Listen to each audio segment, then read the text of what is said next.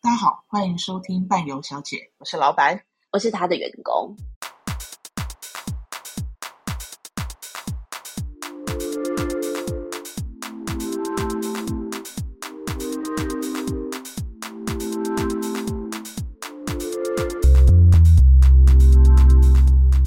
啊，今天是我们伴游小姐的第一集，所以第一集的时候就是要来做一下介绍，为什么要录这个 podcast。所以请员工麻烦用五句话来解释一下。第一，伴游小姐是由伴伴旅游赞助播出，老板说是有付钱的。我们有付钱请人家剪接好 吗？好我的，们是尊重专业，有帮我们做事的人都会付钱给他。 不是因为没有别人抖内我们，当然，如果也是要有人抖内我 们也可以，你也可以抖内我们啊，我们就秀出你的名字啊。二，老板真的很爱讲话。三，因为我们员工跟伙伴还有老板都很希望透过这个 podcast 来说明旅游业的秘辛。也的秘辛是什么？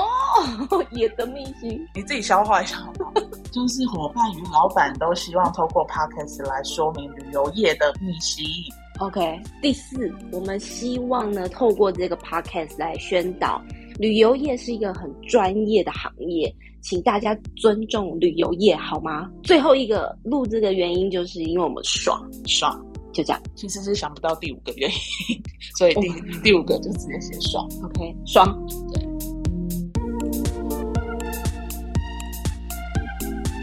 一集我们主要主题就是故事与缘起，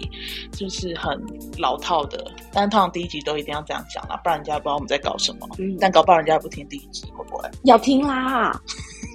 我还没吃早餐就来录哎、 好啦好啦，那我们先来讲一下，啊在那个疫情之前啊，我也是在别家旅行社的啦。哪一？家？我也是在别家，不同家，可以讲吗不？行讲，对啊，谁要？讲？所以就是一一直我一直以来都在旅行社，我在旅行社在十五年，我希望这年我这年纪永远不会在家了，就 OK 十五年就好了啊。因好为十五好年好人家听到已经会 十五年，你好老，好所以怪你十岁就在旅行社了呀，哦这种很老套的笑话，领队笑话、哦，那我就是菜鸟啊，入行没几年就疫情了，对衰衰的。衰衰的，所以我就是疫情之前都在旅行社做业务，然后也有带团，我是业务领队。那你呢？我是负责带客人出去玩，然后照顾客人的领队小姐。带多久了？哦、全部加起来应该三四五六年吧。嗯三四五六年，因为疫情两三年，有点忘记之前到底都在干嘛了。不要深究这个，反正就是 有在工作就对了。但现在已经没工作两我年了。们工作很久啦。那疫情之后是发生了什么事情？呃，疫情发生了之后，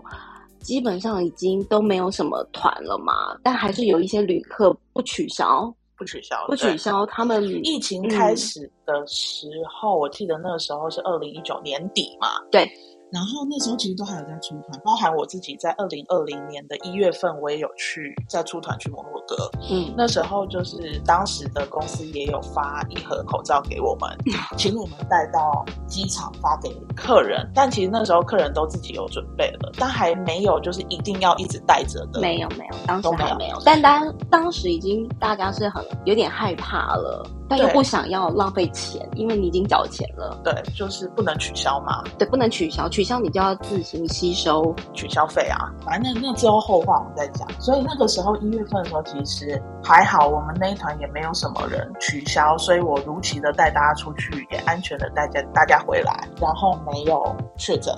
不知 道是不 知道是真的没有确诊还是假的没有确确诊诊。数很少啊，当时回来也没有说要去验怎么的啊、就让他回家了。了。对啊一，直到我三月初最后一团的时候，三月十几号吧，还是有呃零星的几位旅客，十位以下，我嗯记得好像是七位吧，七位，我还是带出去了，因为呢，我的老板当时的老板私讯我，问我要不要带这一团，因为你是菜鸟、啊，我是菜鸟当然私讯你啊，其他的都不带不带不不带带啊，不带啊。其他的老鸟都不愿意带啊，因为只有几个人嘛，所以我就被临危受命，然后被灵性了，对对，非常的俗辣，不敢说不。老板都私讯你了，你能会说说不不 吗吗？我就是含泪回要应恰恰说，对， 就去了啦，就是跳恰恰就跳出去了。结果果不其然，这趟旅程简直是奇幻之旅，因为根本就没有办法完成这趟旅程。我们是十一天的 Moloko 之旅，飞到当地睡了一个晚上，好不容易过了一个晚上，隔天凌晨的时候就接到公司电话说不得了了，摩洛哥要关国门了，我们要全团带回台湾。我才刚睡一晚，噔噔。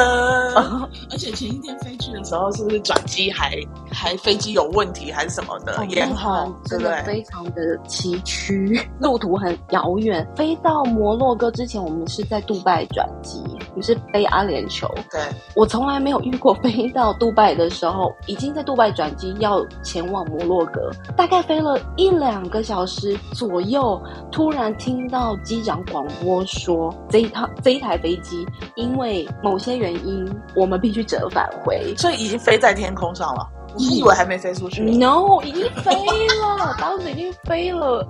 我肯定有一两个小时，不是那种半个小时的。就我觉得我已经快到了，结果他突然说要折返，然后大家也好像睡眼惺忪，因为可能刚吃完，是昏迷的状态，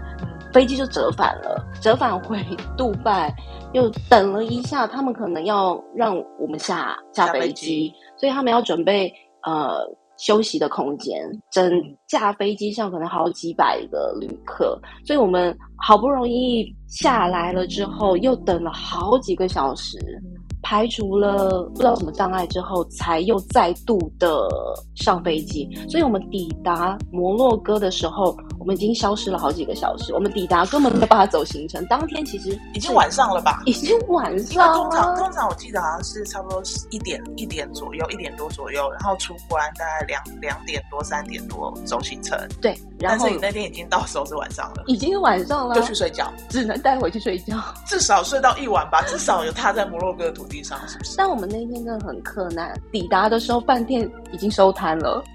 晚餐都收摊，他还特地帮我们，已经是九点多了，晚上九点多，饭店谁还跟你有提供 Oh my 餐点？ God，把费都吃不饱，然后呢赶快洗洗睡啊，安抚团员的情绪，嗯去睡觉嗯。然后五点五点多我起来的时候，手机已经爆炸了， 手机爆炸，我看到天哪，好多台湾的电电话话已经都打电话了对，打电话到我手机里面，但我还睡死。结果我一起来跟团员打招呼对。说早安的时候，顺便就是报告噩耗，我们要回家喽，嗨，大家好，早安！我们要回家喽。今天就要回家了，更开心， 惊 不惊喜？ 超惊吓的好不好？因为当天不回来，就回不来了。再也回不来了。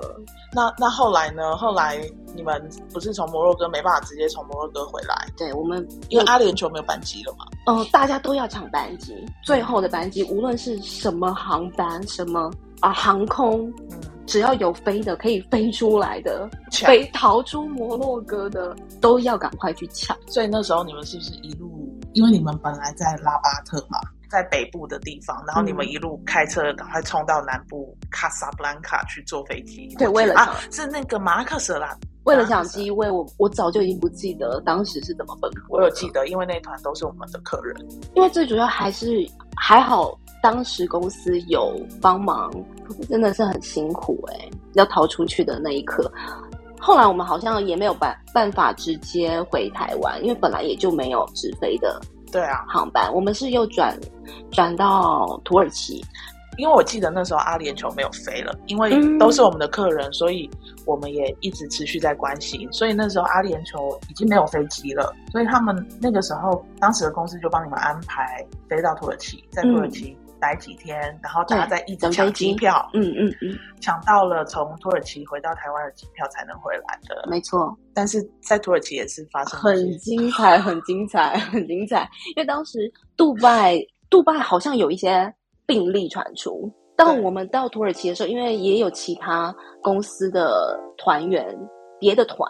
那刚好跟我们 join 在在土耳其，我们公司要想办法把我们两团一起带回来台湾，这个先不要讲，这不个能之讲嗯后再讲。很精彩，很精彩。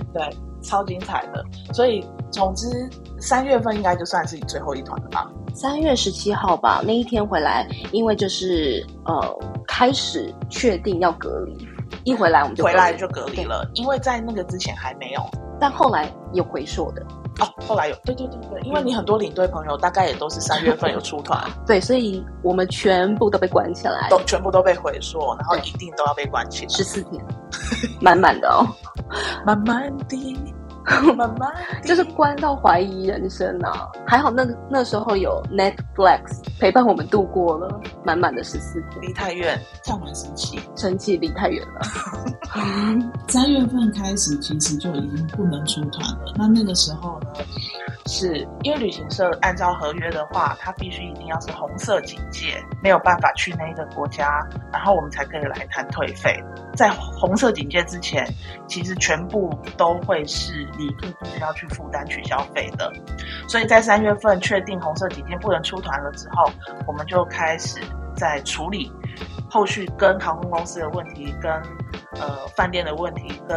local 的问题、跟旅客的问题。然后处理到了一个段落之后，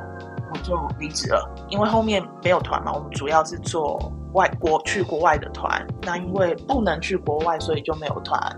那当然，刚开始我们有一些政府的补助啊，那时候政府真的很帮忙，去上课，对，十五天哦，我记得你们是十五天嘛，满领满的。对满满的十五天，对那时候就像领队郊游、对对，我们就是大毕家业旅行，因为都没团的嘛没，团，啊大家全部休息啊，瞬间领的时候，蛮开心的，蛮开心的。又对员有工玩有，还有补助可以拿，哦，对对，上课出去玩，然后还有补助。嗯，我们也是，我们也是，我们也是会有，好像是包几天，应该是十五，也是十五天的时间，然后就是领补助，然后去上课。但是这个也不能一直这样下去吧，所以后来我就离职。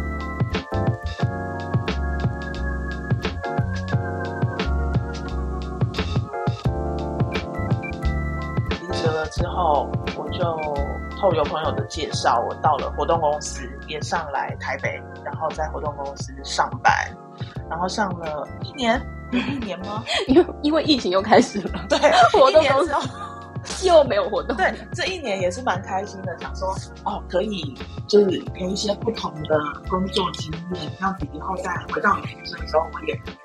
加上一些经验，至少会有一些帮帮助。那至少让我待到旅行社复苏嘛。结果还没有一年，隔年五月开始爆发，对对，是连上班都不能上班的。嗯，就是都在居家上班嘛，对，居家上班。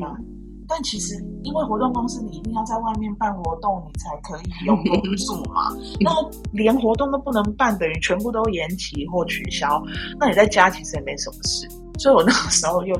毅然决然决定要离职。那嗯离职了之后，就会想东想西想，想说要干嘛啊、你想的可多了，我想，我我昨天在那边想了老半天，跟那个领队小姐想了老半天，到底我那时候想要做什么？我只记得有一个是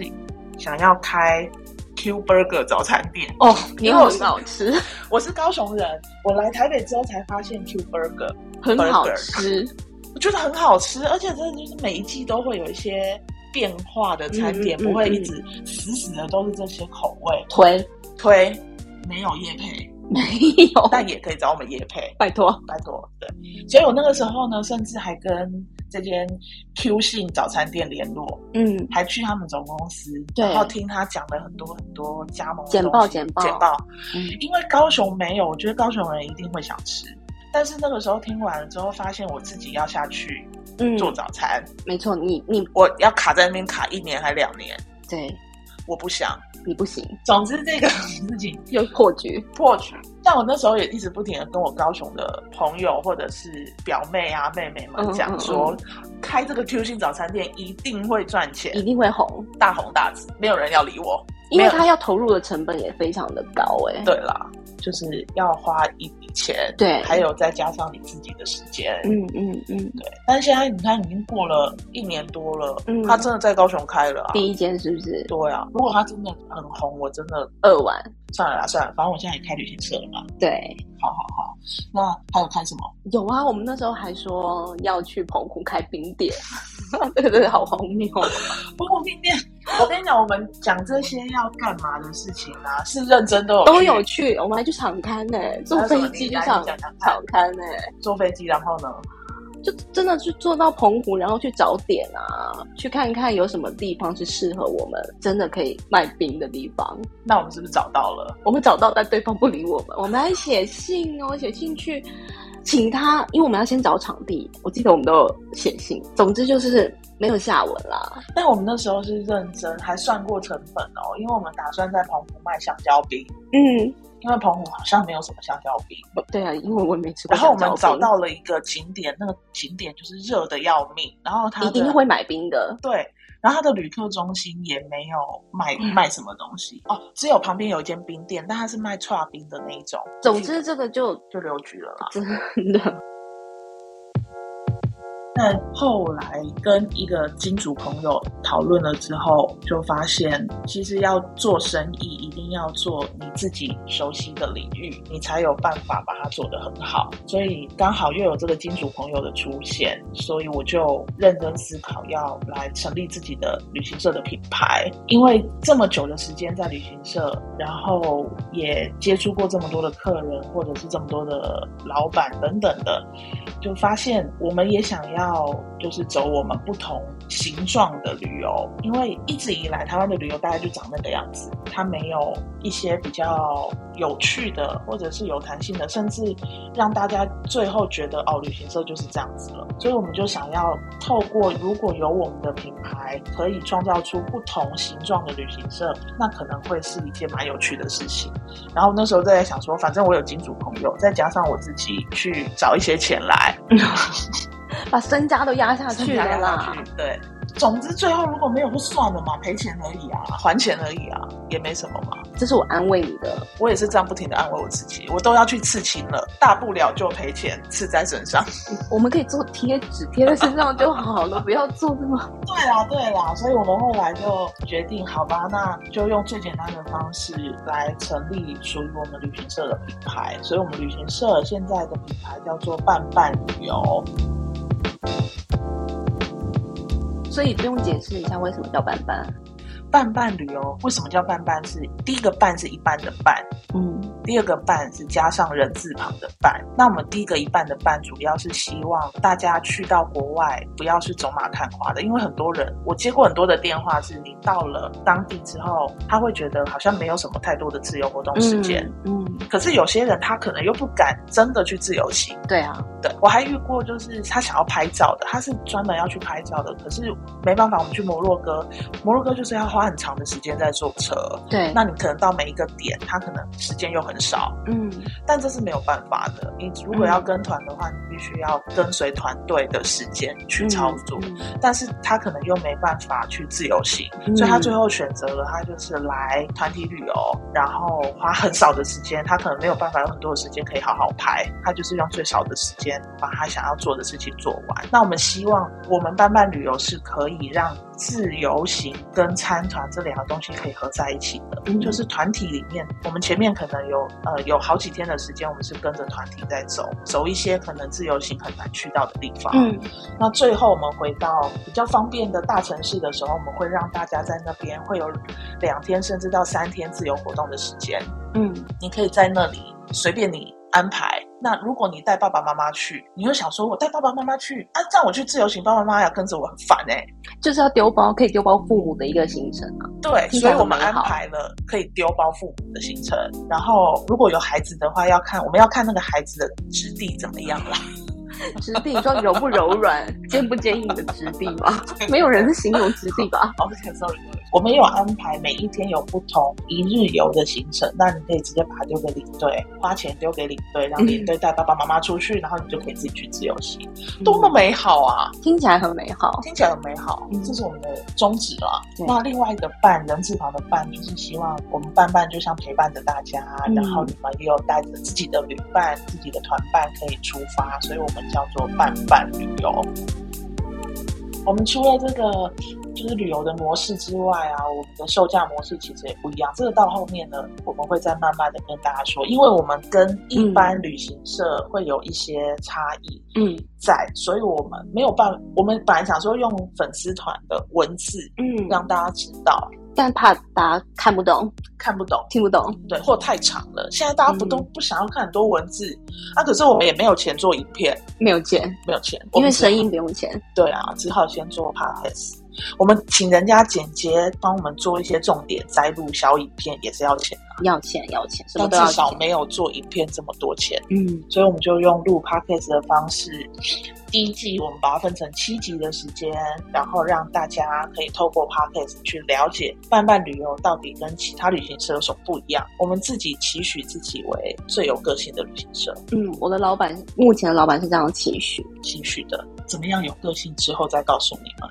所以第一集的故事与缘起，我想应该差不多就到这里了，不想讲太多，要不然后面没话可对说。对对，我们还有很多很精彩的吓到吓到你屁滚尿流。失了魂呢，除了我们领队小姐，我们也会找其他的领队小姐，或或者是领领队先先生，或者是一些其他领域的，或者是他可能参加过团等等的，我们都会邀请他们陆陆续续来上节目，然后来告诉我们旅行社到底里面发生了什么事。你知道很多领队嗯，晚上哭哎、只有晚上哭吗？或白天哭哎、对啊，哎、那个心酸史真的是你们不懂的。